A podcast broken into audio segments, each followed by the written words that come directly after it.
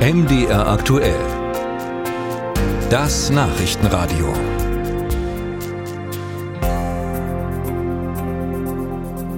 Möglicherweise werden die westlichen Wirtschaftssanktionen gegenüber Russland verschärft. Jedenfalls wird in der Gruppe der führenden westlichen Industrienationen, also den G7, genau darüber diskutiert. Und es das heißt, die USA seien wohl offen dafür, Exporte nach Russland grundsätzlich zu untersagen und äh, nur noch Ausnahmen für ausgewählte Produkte möglich zu machen. Bisher ist das ja ein bisschen anders.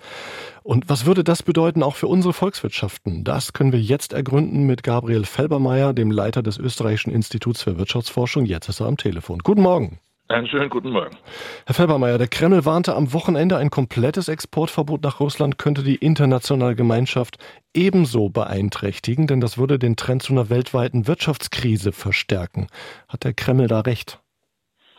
Es ist klar, dass Sanktionen immer auf beiden Seiten wirtschaftliche Kosten verursachen. Ähm, dass da jetzt doch so viel Handel wäre, äh, wenn der unterbrochen wäre, es zu einer Wirtschaftskrise käme weltweit, das glaube ich nicht. Also wenn Kreml-Sprecher Peschkow sagt, äh, dass wir schaden, wir schadeten uns im Westen vor allem selbst, dann ist das Propaganda? Sanktionen, wie gesagt, schaden immer auf beiden Seiten. Das kostet äh, äh Wirtschaftsleistung auch in Deutschland, in der Europäischen Union, in den USA aber die Größenordnungen sind nicht mehr so, als ob das wirklich einen großen makroökonomischen Unterschied machen würde. Wir haben ja den Handel mit Russland schon weitgehend eingestellt, da ist nicht mehr viel. Mhm. Es gibt viel Umgehung. Ja, es ist die Frage der, der Durchsetzung der Sanktionen. Äh, das fällt leichter, wenn man Exporte grundsätzlich verbietet und nur mehr Ausnahmen gewährt. Äh, aber äh, makroökonomisch denke ich nicht, dass durch eine Verschärfung große Schäden im Westen entstehen würden. Warum denn dann überhaupt jetzt diese Diskussion gerade auch angestoßen von den USA? Weil wir feststellen müssen, dass das Sanktionsregime gegen Russland so nicht funktioniert, wie es erdacht wurde. Es wird massiv umgangen in zweierlei Hinsicht.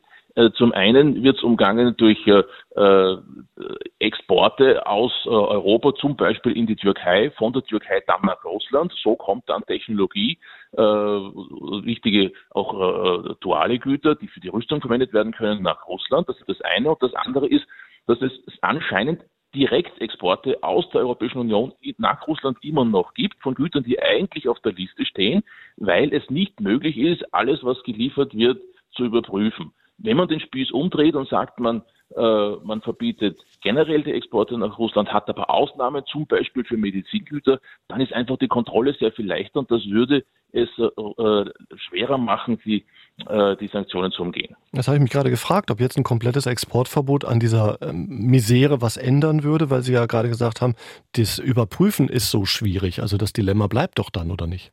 Ja, aber es, es, es wird etwas einfacher. Nicht jetzt muss man sozusagen äh, heraussuchen, äh, was auf der Liste steht. Äh, und das ist dann verboten. Wenn man es umdreht, würde man sagen, es gibt generell keinen Handel mehr nach Russland, es sei denn, es gibt eine Ausnahmegenehmigung.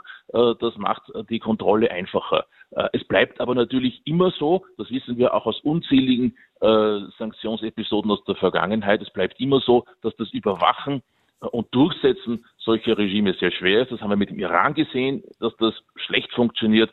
Man hat das äh, auch teilweise mit, mit äh, Nordkorea äh, und Russland, das so viel größer ist äh, und auch einer sehr viel kleineren Koalition von sanktionierenden Ländern gegenübersteht. Da wird man wahrscheinlich noch größere Schwierigkeiten haben. Die wird man nicht wegkriegen, aber man kann sich durch das Umdrehen der Logik etwas erleichtern. Hm.